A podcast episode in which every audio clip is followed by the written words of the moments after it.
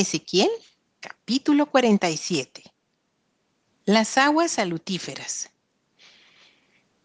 Me hizo volver luego a la entrada de la casa y he aquí aguas que salían de debajo del umbral de la casa hacia el oriente, porque la fachada de la casa estaba al oriente y las aguas descendían de debajo hacia el lado derecho de la casa al sur del altar.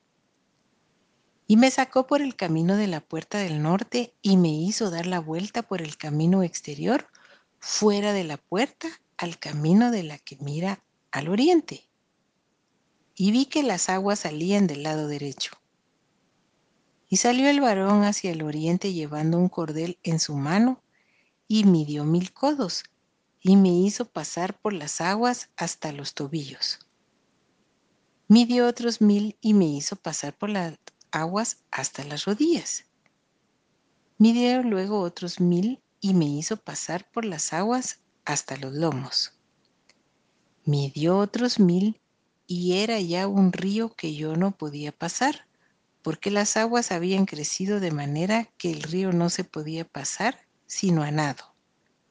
Y me dijo, ¿has visto, hijo de hombre? Después me llevó y me hizo volver por la ribera del río. Y volviendo yo vi que en la ribera del río había muchísimos árboles a uno y otro lado. Y me dijo, estas aguas salen a la región del oriente y descenderán al Arabá y entrarán en el mar, y entradas en el mar recibirán sanidad las aguas y toda alma viviente que nadare por donde quiera que entrar en estos dos ríos vivirá. Y habrá muchísimos peces por haber entrado allá estas aguas y recibirán sanidad, y vivirá todo lo que entrare en este río.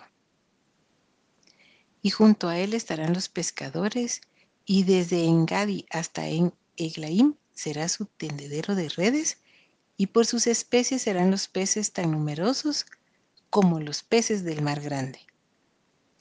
Sus pantanos y sus lagunas no se sanearán, quedarán para salinas. Y junto al río en la ribera, a uno y otro lado, crecerá toda clase de árboles frutales, sus hojas nunca caerán, ni faltará su fruto. A su tiempo madurará porque sus aguas salen del santuario y su fruto será para comer y su hoja para medicina límites y repartición de la tierra. Así ha dicho Jehová el Señor.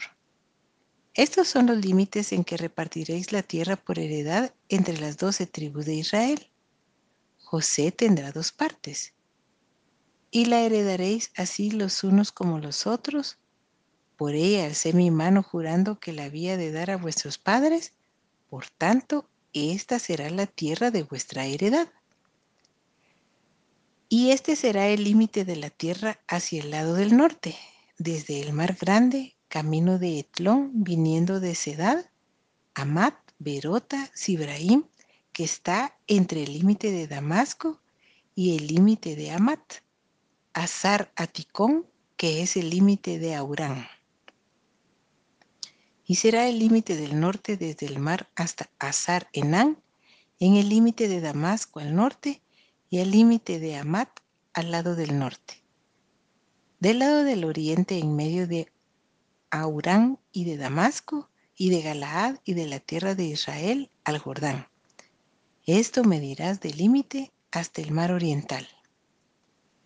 Del lado meridional hacia el sur, desde Tamar hasta las aguas de las rencillas, desde Cades y el arroyo hasta el mar grande, y esto será el lado meridional al sur. Del lado del occidente el mar grande será el límite hasta enfrente de la entrada de Amat. Este será el lado occidental. Repartiréis pues esta tierra entre vosotros según las tribus de Israel. Y echaréis sobre ella suertes por heredad para vosotros y para los extranjeros que moran entre vosotros, que entre vosotros han engendrado hijos, y los tendréis como naturales entre los hijos de Israel echarán suertes con vosotros para tener heredad entre las tribus de Israel. En la tribu en que morare el extranjero, allí le daréis su heredad, ha dicho Jehová el Señor.